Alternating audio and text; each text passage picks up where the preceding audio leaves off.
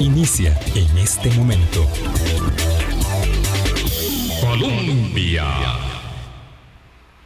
Con un país en sintonía, buenos días, buenos días, muchísimas gracias por estar con nosotros. Hoy 8 en punto de la mañana, que sea un día muy productivo, un día que disfruten mucho ustedes. La agenda noticiosa corre a una velocidad eh, superior a la de los automóviles en la autopista.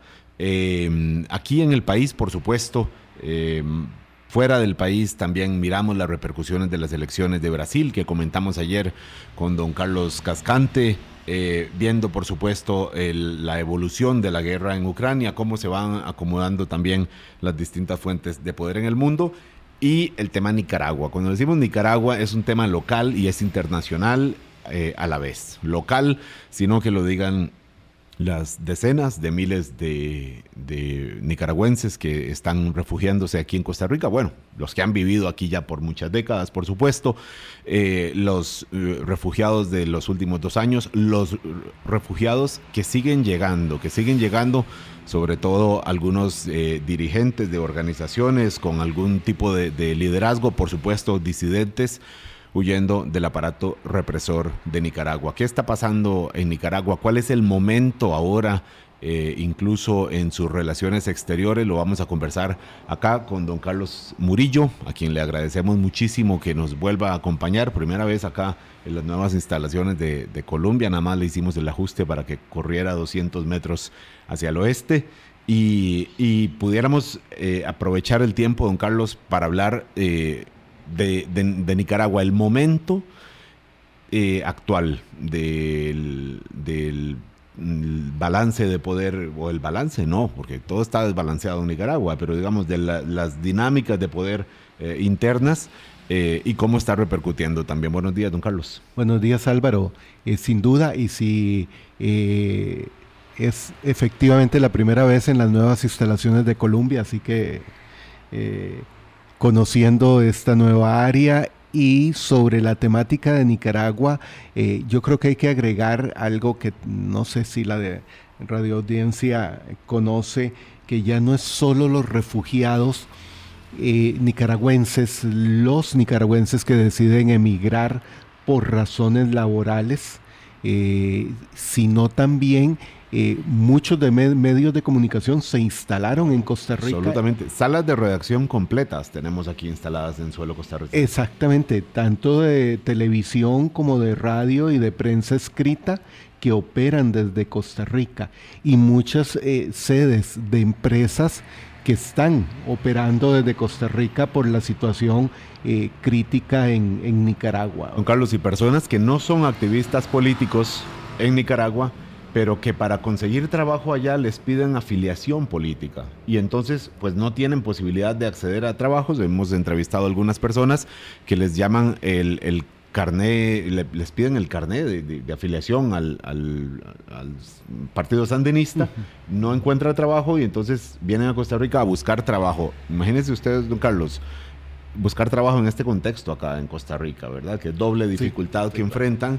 Eh, bueno, de esto, eh, sobre esto vamos a hablar en este día 4 eh, de octubre. día, hay que decirlo con, bueno, los que somos egresados de colegios franciscanos, Día de San Francisco de Asís, símbolo de la sencillez, de la, de la austeridad, mm. pero también de la de la protección de los animales. Eso es importantísimo cada vez más para muchas personas. Eh, bueno, por las tendencias de, de, modos de vida, las tendencias demográficas, cada vez más son, eh, adquieren eh, relevancia las mascotas para muchas personas y no considero que sea un tema para nada trivial. Entonces, por eso es el Día Mundial de los Animales hoy, justamente porque San Francisco de Asís eh, se le identifica como una figura que, incluso hablaba con los animales y se entendía de esas formas, por lo menos así se recuerda en la, y se cuenta de él en los colegios franciscanos. Yo le digo, yo egresado del Colegio María Inmaculada, siempre fue una figura que que más allá de, la devoción, la creencia, que inspira un modo de vida que, realmente mm, pues me parece de, imitar según las circunstancias de cada uno, eso sí, eso sí. Eh, y con una dinámica noticiosa también, don Carlos, mm, acabando este programa, pasadita a las nueve, conoceremos el el contenido de las conclusiones de la revisión de la misión técnica del Fondo Monetario Internacional sobre la situación financiera en Costa Rica y cómo va siguiendo o no, eh, apegada o no a las metas de ajuste fiscal del acuerdo, del acuerdo pactado allá a inicios del 2021. Mientras ya comenzó el trabajo de la Comisión Legisladora, la Comisión Legislativa que investiga el financiamiento político con cuestionamientos pues muy curioso que sea la propia diputada Pilar Cisneros la que cuestione una investigación como estas. Yo preferiría escuchar a la Pilar Cisneros, periodista, eh, ¿verdad, Carlos? Eh, sin, duda. Con aquellos cuestionamientos que hacía, eh, a que a veces incluso uno pensaba que se le pasaba un poco. Pero prefiero ese discurso que, este otro, el de la descalificación de la investigación. Mira, yo creo que estamos eh, para usar eh, ese lenguaje muy de este siglo frente a Pilar Cisneros versión 2.0, pero totalmente diferente.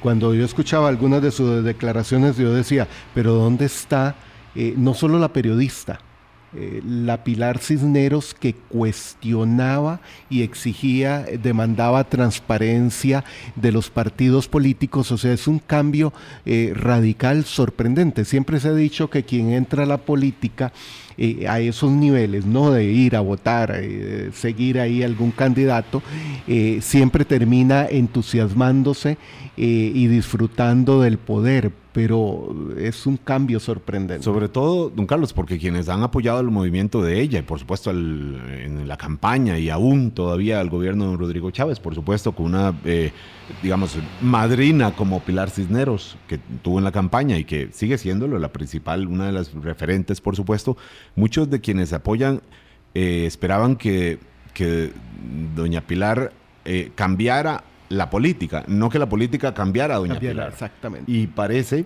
a juzgar por algunos eh, mensajes eh, de semanas recientes y en concreto ayer en el inicio de esta comisión que investigará las finanzas electorales y por supuesto está en la mira también la finanza del partido oficialista, pues pareciera que, la política la cambió mm, así, a juzgar por, por el discurso. Bueno, esto mientras también conocimos que la sala constitucional Em, pues le dijo a doña Jocelyn Chacón, ministra de Salud, no, mire, usted no puede centralizar quién habla y quién no en el Ministerio de Salud, en donde además hay una cantidad grande de personal técnico probado, experto, con conocimiento y con responsabilidad también de rendición de cuentas en lo particular. No todo depende de usted, usted no lo tiene que eh, autorizar o no no puede ser usted quien controle, por más que sea ministra, jerarca de esta institución, quien controle lo que se informa o no. Esto le dijo la sala constitucional. Y bueno, son las reglas que hay que cumplir. Son las reglas, lo dice la ley, lo dicen, no, son, las, no son solamente las costumbres y los usos, son las reglas, son las normas, son la ley salvo que queramos que ocurra como en otros países aquí al otro lado de la frontera de Peñas Blancas. Álvaro, hagamos, y, digo hagamos un paréntesis porque aquí tengo que hablar más como director del Observatorio del Desarrollo de la UCR y no como analista internacional. Eh, la materia de salud particularmente, más adelante hablaremos de política exterior, pero salud por todo el trabajo que se ha hecho desde el observatorio a lo largo de los años de pandemia, es fundamental que la comunicación no esté concentrada en una persona. Y, aquí no se, no, no se trata... Sea el profesor Fauci, sea el, director de la OMS. O sea un médico o médica en lo básico. No. Es porque hay aspectos muy técnicos que los hemos estado viendo en algunas reuniones de trabajo, tratando de rescatar lo que venía de la administración anterior en materia de manejo e información de la pandemia, que es un campo en el que no se puede eh, concentrar. O sea, eh, todo en una, en una persona porque hay cuestiones muy técnicas que eh, requieren la parte del especialista. Y eso de de estar pidiendo permiso, eh, puedo decir o no puedo decir, ¿qué puedo decir?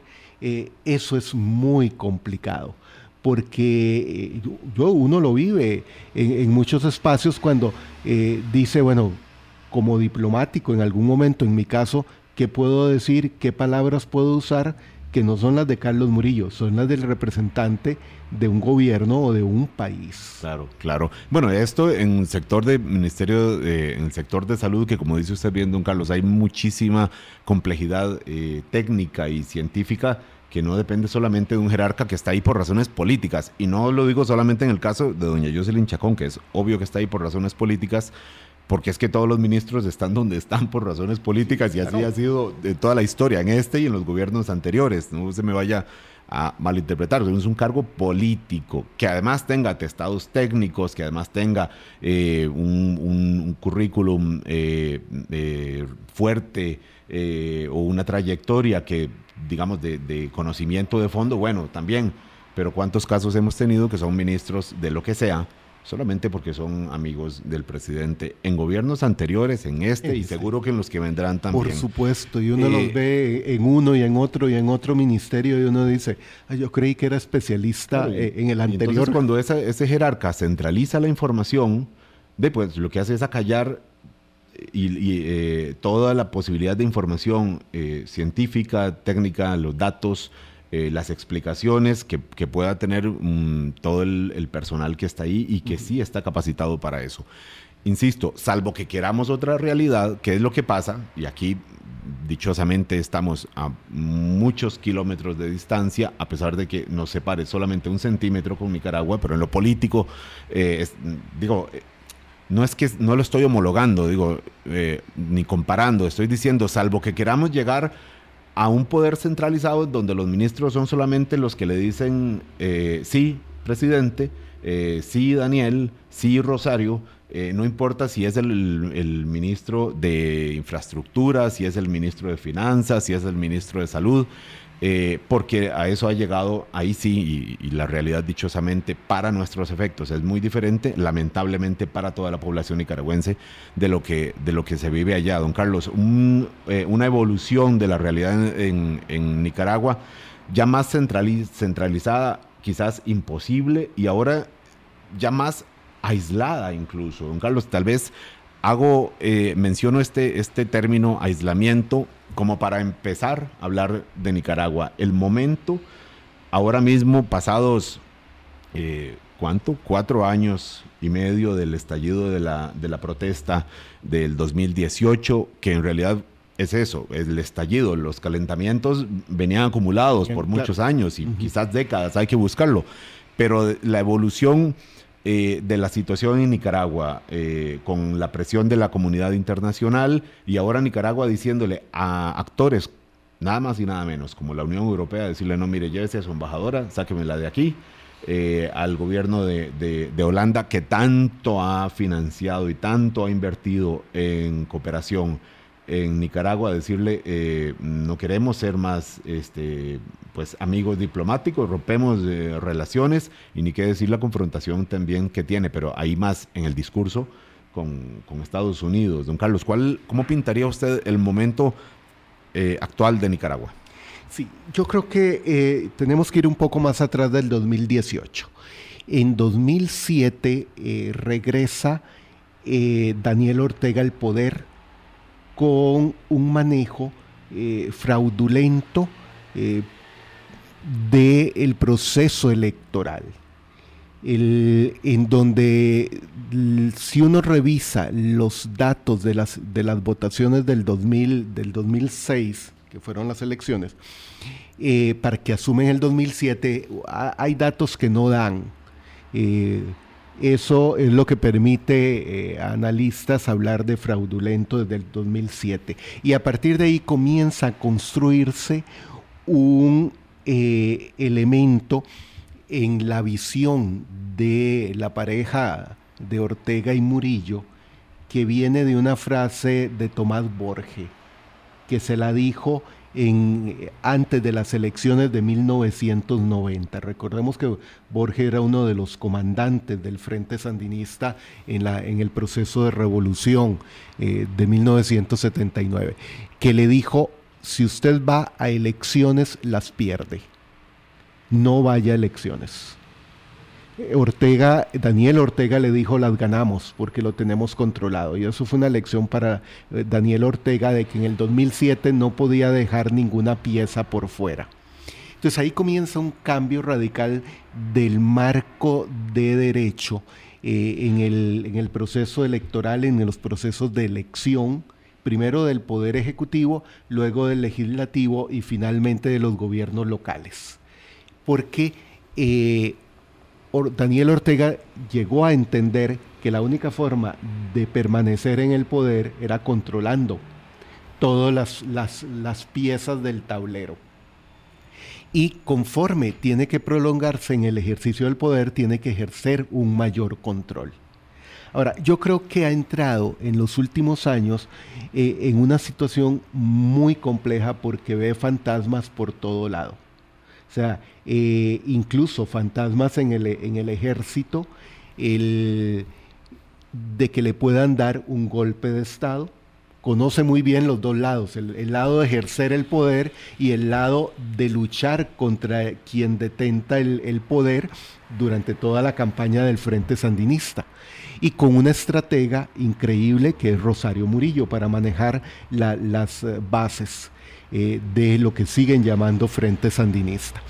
Entonces, eh, cada vez se le cierra más el espacio interno, aunque no hay presión en general de la sociedad nicaragüense por el temor a que se repita no el 2018, sino una masacre. O sea, Carlos, estamos diciendo, a ver si le comprendo bien, que la, digamos, que la lucha por el poder interno él ya la ganó. Y no estoy hablando solamente por haber ganado las elecciones y haberse eh, supuestamente reelegido, ¿verdad? Si es que vamos a llamar elecciones a eso que ocurrió eh, en, el, en, el, año eh, pasado.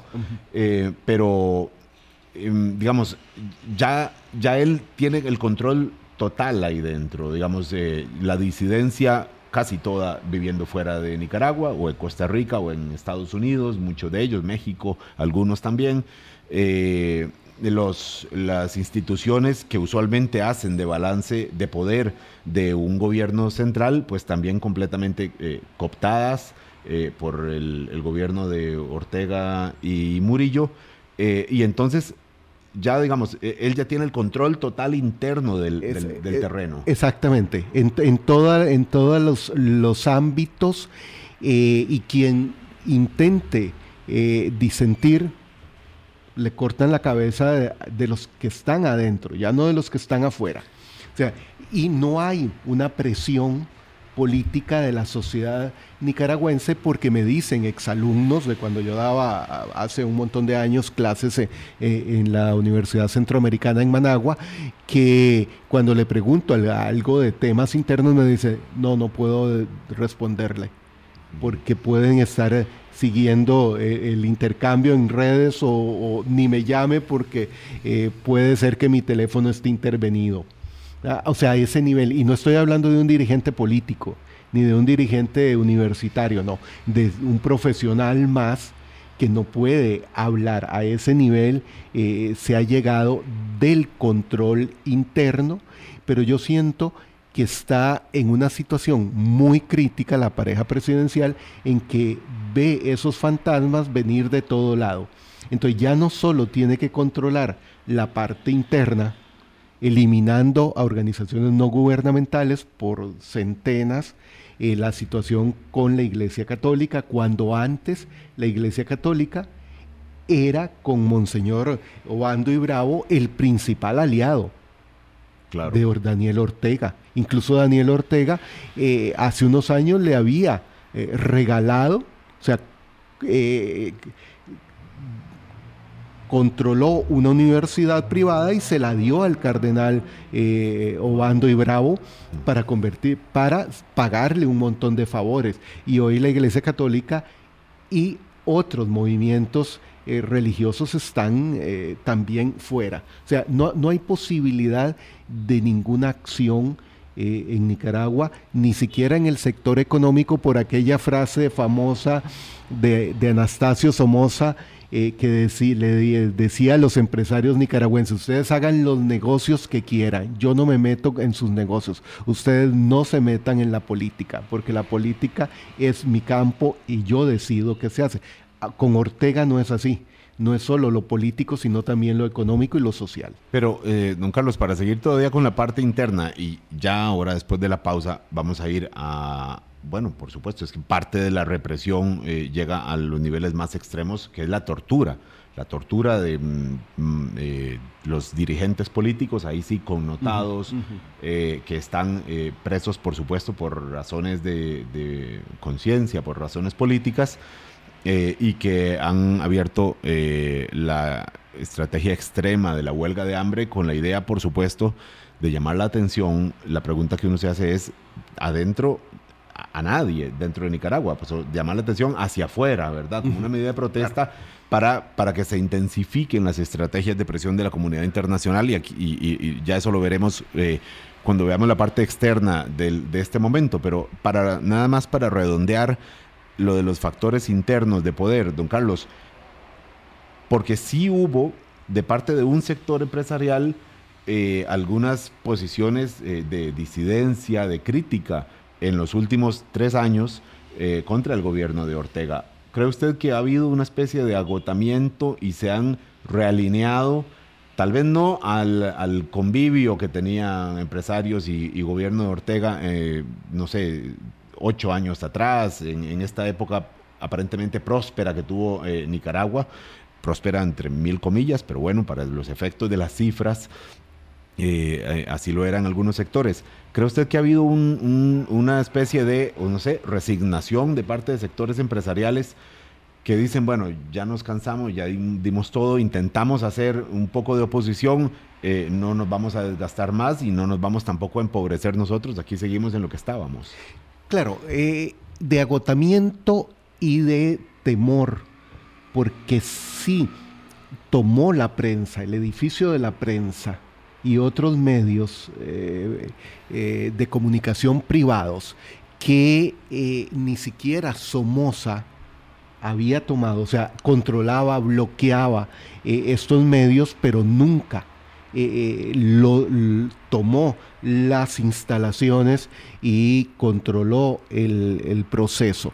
Entonces, el, el, temor de muchos empresarios que, como bien lo decís, en algún momento estuvieron en realidad eh, en una especie de alianza, que sabían que se podían romper en cualquier momento, pero no esperaban que se llegara a estos niveles y temen que eh, comience a ir más allá y comience a nacionalizar por darle un término, aunque en realidad sería eh, pasar a la corporación, a la megacorporación, sí, porque es pasar a la megacorporación Ortega y Murillo, que es en este momento la empresa más grande en, Nicaragua, que es toda el, eh, la corporación de múltiples negocios eh, de, de la familia Ortega Murillo. Entonces, en alguna medida, yo siendo un empresario que, no dependo directamente del, gobierno, preferiría mantenerme con mi negocio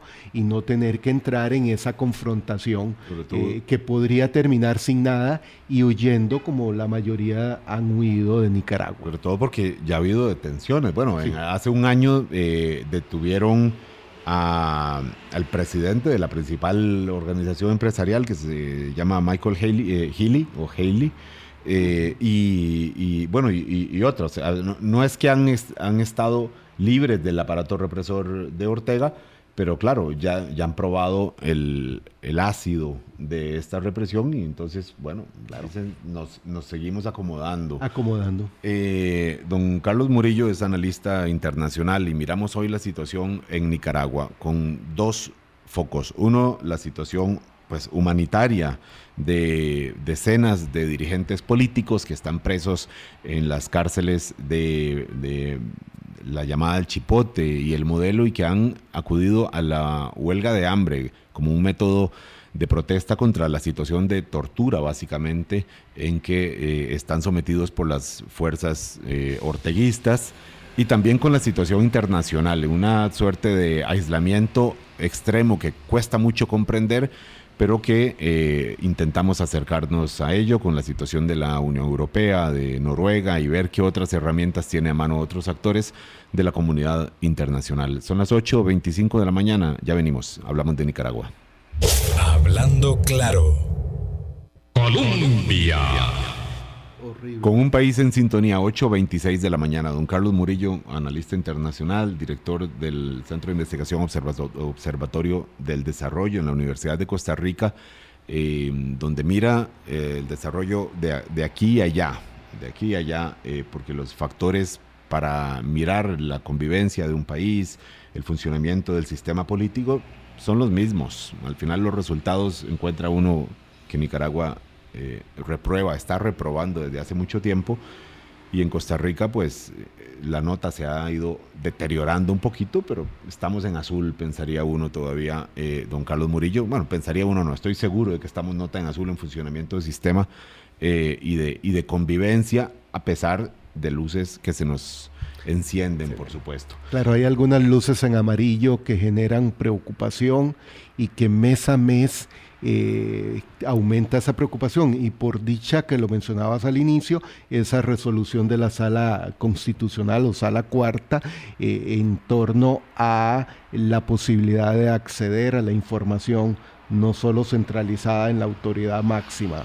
Se llama balance de poderes, se llama funcionamiento de un sistema democrático como estoy seguro que eh, todos quisiéramos que persista más allá de, nuestra afiliación nuestro apoyo simpatía por una figura política u otra. Don Carlos, em, a ver, Nicaragua em, ha llegado al punto en donde decíamos ha huido gente por motivos de violencia, para evitar que los apresaran, eh, para, para, poder articular algún intento de organización política que no ha resultado suficiente, por supuesto, para sacar, ni, pero ni siquiera cerca de hacerlo, de intentar hacerlo a Daniel Ortega del poder en, Managua.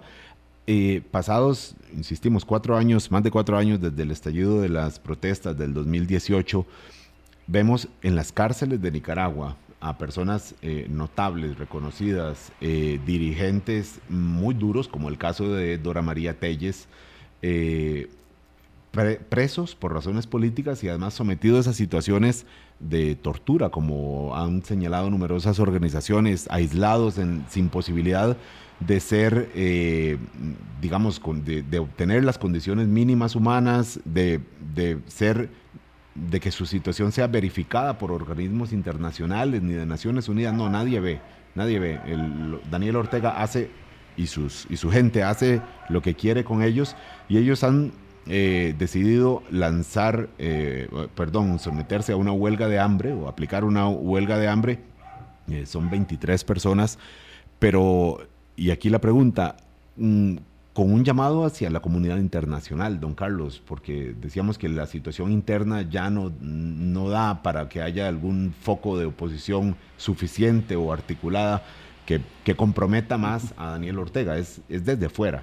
Sí, yo creo que en este momento eh, la única opción que tienen estas 23 personas y muchas decenas más que tal vez no son tan conocidas, pero que están en, las cárceles de Ortega y Murillo, eh, en, una, en condiciones infrahumanas, eh, que se presta hasta ese show mediático de, llevarlos a, a, un tribunal para un acto que no existe en el marco eh, jurídico nicaragüense de, ir a escuchar algo que ya ellos sabían y, que no, y, repito, y que ningún juez hace de llevarlos de, prisión si ya están sentenciados, es la necesidad de buscar alguna salida al problema que ya internamente no tienen cómo eh, resolverlo porque eh, a Daniel Ortega y a Rosario Murillo ya no le interesan guardar las apariencias. porque eh, toman las decisiones, ni siquiera las legitiman ante otras instancias. Eh, toman la decisión hasta en, el, en un momento que ya no tienen una reputación que No, no, ya no, no, no. ¿No? Y no tienen nada de qué preocuparse internamente por lo que decíamos antes de que la, población nicaragüense no, no quiere eh, derramar más sangre eh, y cuando en el 1979 eh, creía firmemente en que se habían acabado los problemas de corrupción y de control y de autoritarismo en Nicaragua y, y precisamente quien liberó a Nicaragua de una dictadura de décadas de Somoza, fue el que asume una nueva dictadura incluso más sangrienta eh, que, la, que la anterior. Entonces ya no guardan las, apariencias, tienen control sobre todas las instancias del, gobierno y en ese sentido eh, de no le queda más a estos líderes que llamar la atención de la comunidad internacional pero en un momento muy complejo para que la comunidad internacional los vuelva a ver. Claro, es Nicaragua, que además es un tema que lleva ahí muchos años en la comunidad internacional, eh, también, digamos, pidiendo espacio de atención eh, y, con cada gobierno presionado por la situación económica interna, la situación económica internacional y por elementos grandes de, del juego geopolítico en donde Nicaragua probablemente no pese o, pesa muy poquito eh, para uno u otro. Mira, sí, excepto por un factor que es el que ha adquirido incluso para Costa Rica eh, alguna preocupación, que es la presencia de las tropas rusas en, Nicaragua. Eh, porque esto depende no solo de lo que pasa a lo interno de Nicaragua o de Centroamérica, y en general de América Latina, sino a nivel, a nivel mundial. Y eh, porque hay un factor de presión que incide mucho sobre Costa Rica. Eh, ya el gobierno de Panamá ayer dio a conocer cifras de cuántos migrantes, sobre todo venezolanos, han cruzado eh, a, a, través del famoso tapón del Darién entre Colombia y Panamá este año, a septiembre, 134 mil o sea, más que todo el año anterior. Significa que esos migrantes vienen hacia Costa Rica y es un recurso que tiene Ortega de presionar con el cierre de frontera al, paso de los migrantes eh, venezolanos y extracontinentales. Entonces, la situación en Nicaragua no es solo de Nicaragua es eh, porque tiene repercusiones más allá de la parte humanitaria, tiene repercusiones a nivel centroamericano y, vemos eh, con lo del SICA y la Secretaría General del SICA que las cosas no, no están funcionando tan bien como se esperaba o como esperaban algunos gobiernos de la región. Don Carlos, para, para apuntar un poquito más en la parte de, de la comunidad internacional, ¿qué punto de lógica puede encontrar uno para que el gobierno de Ortega expulse a la embajadora de la Unión Europea? La representante de la Unión Europea rompa relaciones eh, con, países pues, serios de primer mundo. ¿Cómo entender en este momento si no es, eh, no sé, más, más, apretar más el, mecate alrededor del cuello eh, de, Ortega? o, o, obtiene en su estrategia, se le puede observar algún punto de ventaja con acciones como esta? Mira, yo creo que está siguiendo un juego muy delicado eh, y voy a utilizar un, concepto que, del cual no sé, no es mi campo, que es la psicología, en una, en una condición de paranoia en donde ve que cualquiera que le diga algo en lo que no está de acuerdo, aunque sea un simple comentario, al mejor estilo de, del César en la Roma imperial, eh, lo expulsa. Porque eh, es, una jugada muy peligrosa en el sentido de que eh, expulsa hasta con la policía, lo cual es contrario a todas las normas de derecho internacional en materia de relaciones diplomáticas y de protocolo, con la policía la expulsa a la embajadora de Holanda. Yo creo que pierde la noción. Ya ahí no es estrategia, entonces. No, no, no. Ahí es pura reacción. Exactamente. Porque eh, no está midiendo cuál pueden ser las consecuencias de una reacción, no de Holanda, de la Unión Europea, que tienen una política exterior común y que puede, qué mecanismos hay en el acuerdo de asociación Centroamérica-Unión Europea que pueda decir a los europeos, le cerramos tales, tales cosas. Esa es una posible repercusión. Eso es una posible repercusión, que no ha utilizado ni siquiera Estados Unidos, que le ha, quedado en sanciones más individuales, eh, algunos programas, pero no ha entrado en la parte comercial, porque la parte comercial tiene un problema muy complicado, que es que termina afectando directamente y más de lo que ya está la ciudadanía nicaragüense, que carece de muchos productos básicos porque no se están importando. Eh, o sea, es un, es un, juego muy delicado que eh, considera, eh, es, la, única forma de entender este atrevimiento que es que tiene a un aliado que es Rusia dispuesto a apoyarlo en lo que sea. Entonces hace jugadas de, muy arriesgadas eh, porque sabe que tiene al grande apadrinándolo. apadrinándolo. Claro, y aquí es cuando adquiere, mm, digamos, cuando se relaciona con la situación global, con la, digamos, a esto que usted menciona de que Rusia apadrina a Nicaragua, eh, que es evidente, así ha sido en los últimos años eh, sin, ninguna duda, es que eh, la actualidad del gobierno de Rusia no es fácil, enfrentan complicaciones, está en problemas Vladimir Putin en su acción bélica en, Ucrania y con la respuesta de aliados que al mismo tiempo lo han de alguna forma apadrinado a ellos, como China, que le dijeron, mire, sí, mm, los hemos tácitamente les, hemos dejado que, hagan, pero no vamos a apoyarle todo. Entonces, el, el, padrino de Daniel Ortega está de alguna manera en problemas también. Esto debe repercutir de alguna manera también en Managua. Eh, por supuesto, eh, porque ¿qué, ¿qué le ofrece Nicaragua a Moscú en este momento?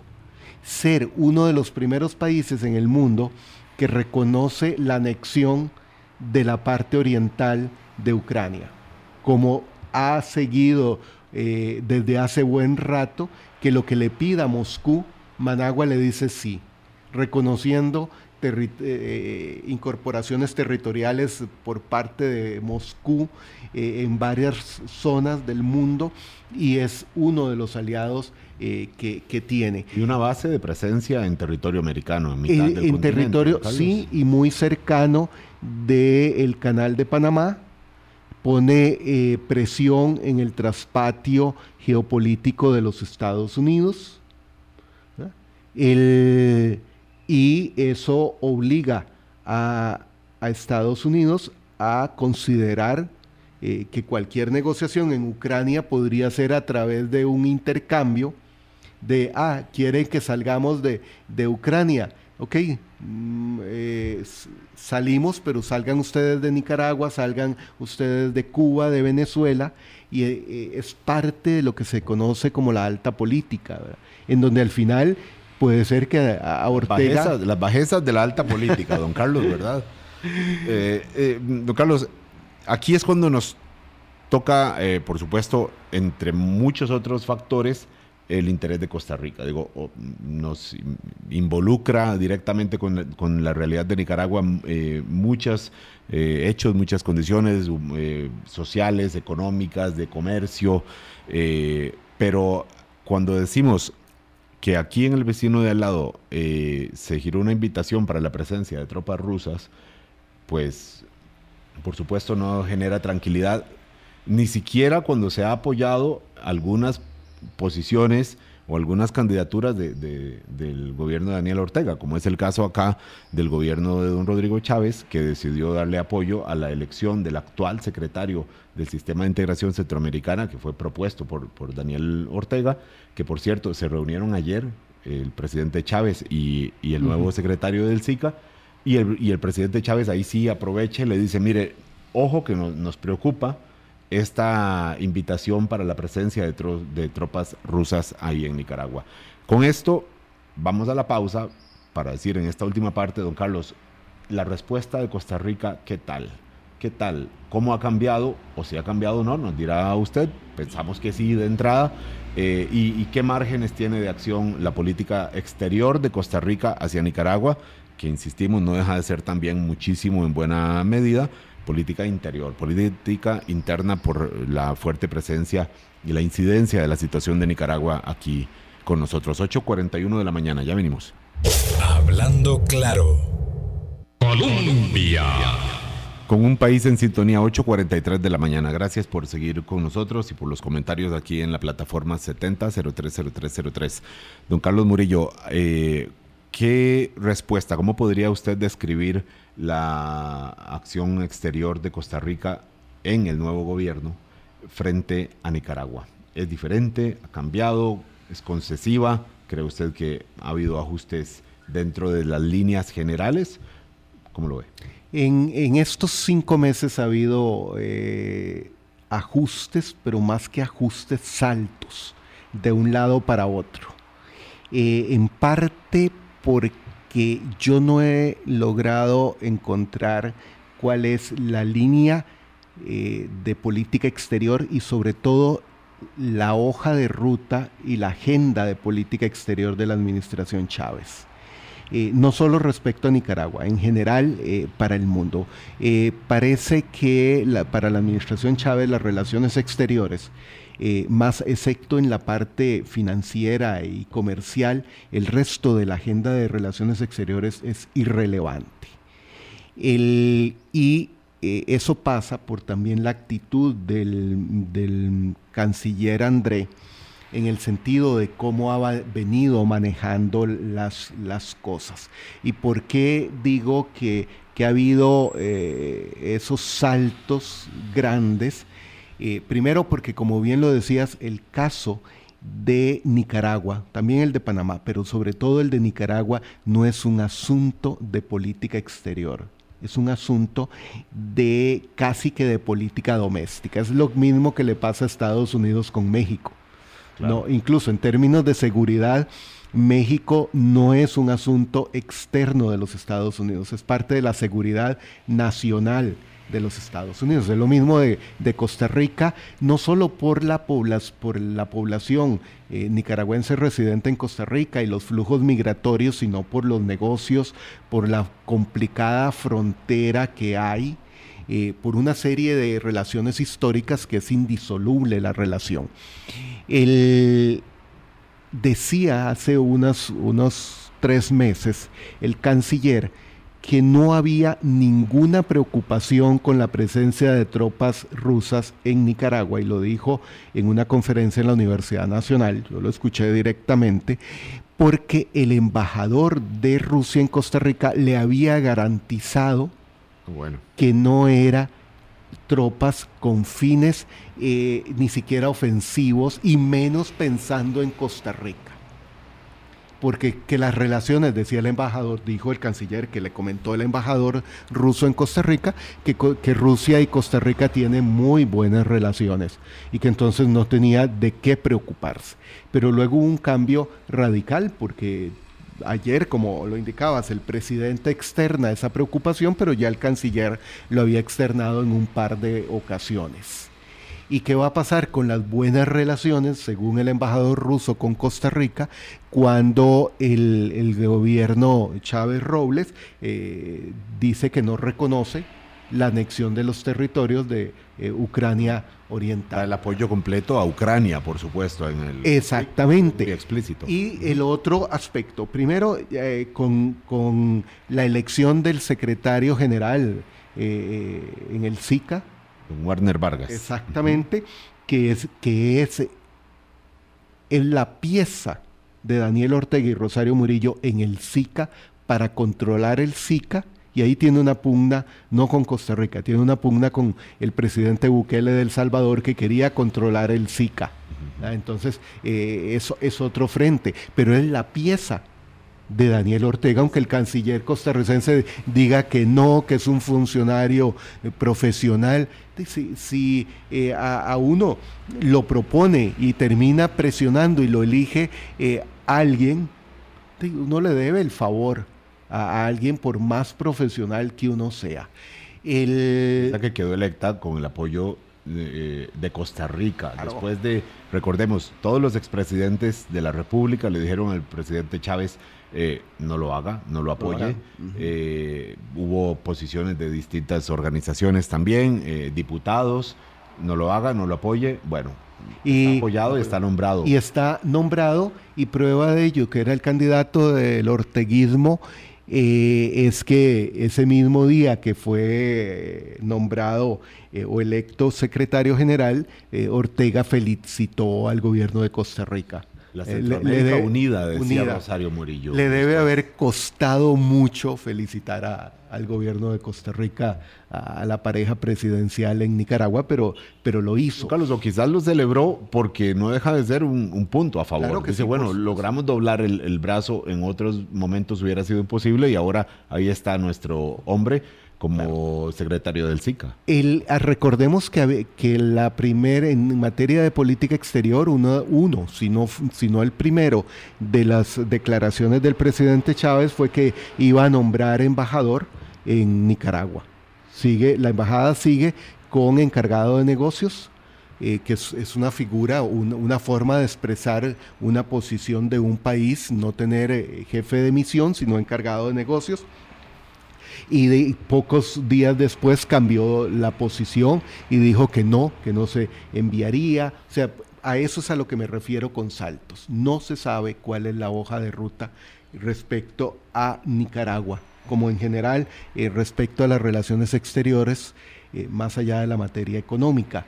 Eh, eso hace muy complicado entender cuál es realmente la, la posición que, tiene esta administración en ese campo y qué va a pasar si hay cambios eh, a lo interno de Nicaragua que provoquen una oleada, realmente oleada, de nicaragüenses para refugiarse de la violencia política y de la crítica situación económica en Nicaragua. Más que la que hemos visto, con cifras récord de solicitud de refugios, pues no sé, las cifras siempre son un poco difusas, pero bueno, más de 400 mil nicaragüenses viven acá en Costa Rica, que para los efectos será más del 8% de la población eh, acá en, el país. Ahora, don Carlos, cuando decimos que el tema Nicaragua es un tema interno para Costa Rica también, en términos de la opinión pública, ¿lo sigue siendo, cree usted? Eh, ¿Cree que la población le sigue poniendo atención a lo que se haga o no con Nicaragua?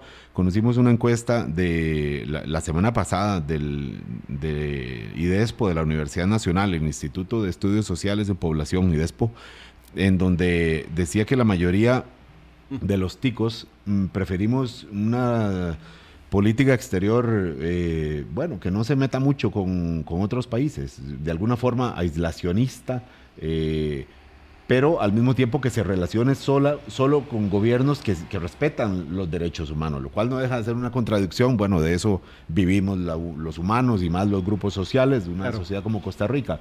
Mira, yo creo que es la gran paradoja de Costa Rica, no de ahora de los últimos dos siglos, en el sentido de que Costa Rica desde 1821 es un país abierto al mundo. Es, es el país que eh, incursiona de primero a nivel centroamericano en los mercados internacionales, ya como país independiente, no por el comercio que heredan de la corona española. Y si uno le da seguimiento a la política exterior de Costa Rica, es el país que tenía más presencia a lo largo del siglo XIX en Europa, eh, con delegados, el, que, el país que era más reconocido, sin duda en la segunda mitad del siglo XX, eh, como decía Gonzalo Facio, eh, nuestra voz en el mundo era respetada. O sea, desde afuera nos ven como un país que está integrado plenamente en, el sistema internacional. Y por eso es una paradoja que, en Costa Rica sigamos pensando que deberíamos de aislarnos, cuando eh, si este país toma ese rumbo que la, que la opinión pública quiere, eh, estaríamos en, aprietos porque nuestra economía es una de las economías más abiertas, eh, por lo menos en la, en la región, una economía que tiene relaciones de cooperación para el desarrollo en gran escala con Europa, con Estados Unidos, que hace cooperación triangular, o sea, que eh, aporta técnicos para proyectos fuera de Costa Rica financiados por Europa o por Estados Unidos o por países asiáticos. Eh, lo que, perdón, don Carlos, un, país que vive de la imagen, eso somos. Es, eh, por supuesto. Ni qué decir para efectos de la industria turística, eh, pero también atraer inversiones con, con este enfoque de sostenibilidad es también un asunto de imagen. Claro que sí. O atraer comercio también con un enfoque de, de, país respetuoso, estable, seguro, etcétera. Sí, sin duda, sin duda, por eso. O sea, tenemos un, un discurso eh, de, que, de que somos algo, pero en la casa, digo, no, tampoco es que nos vamos a andar relacionando con cualquier persona. Ahora, la, otra paradoja es lo que vos mencionaste es que demuestra la, encuesta de IDESPO. Sí, tenemos que aislarnos de regímenes como el de Nicaragua, como el del Salvador, como esas dictaduras y autoritarismos crecientes en, en América Latina y en Europa, pero sí debemos mantener relaciones estrechas con países democráticos. O sea, hay eh, un, doble discurso en el sentido de que no nos metamos con nadie, pero mantengamos relaciones sí con ciertos países eh, porque somos diferentes. Persiste aún en las nuevas generaciones. Eso es lo que llama la atención. O sea, la gente, eh, la generación alba, alfa, que es la que está ingresando a, la universidad y que mantienen esa visión de que Costa Rica es diferente al resto de la región, no con el concepto de Suiza centroamericana o prioridad ni nada de eso, pero sí que hay una diferencia y que no nos debemos mezclar con ellos, eh, sino ir más allá de Centroamérica. Por supuesto que está empezando esta administración, se lleva apenas eh, cinco meses. Debería de definir debería de definir realmente el rumbo en materia de relaciones exteriores. Claro, pero si está tan cerca y de alguna forma ah, eh, el estilo del gobierno es también de escuchar a la opinión pública, lo que dice el pueblo. Bueno, el pueblo a veces entra en, sus dilemas, como en este caso de la política exterior, y toca entonces ahí sí volver a la parte técnica. Eh, don Carlos Murillo, le agradecemos muchísimo que esté con nosotros, eh, que haya estado con nosotros hoy, analista internacional. Eh, que tenga buen día, Carlos. Gracias, igual para usted Álvaro y para la radio audiencia. Hasta mañana a las 8. Tengan buen martes. Hasta luego. Hablando claro, hablando claro.